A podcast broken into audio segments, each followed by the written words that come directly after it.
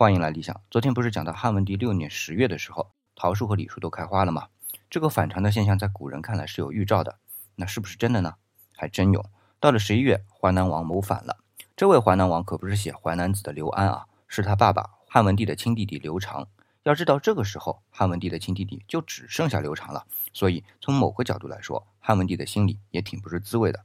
刘长在没做这件傻事之前，他们俩看上去关系还是挺不错的。刘长不叫汉文帝皇上的。只用大兄来称呼，汉文帝也不坚持派人去淮南国当相国。当然，刘长也不愿意有相国啊，原来是有的，结果啊给赶走了。那么为什么说是傻事呢？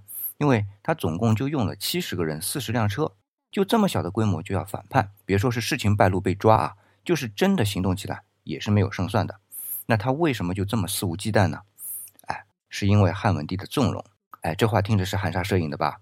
对，具体的。等我细聊刘长的时候啊，就知道了。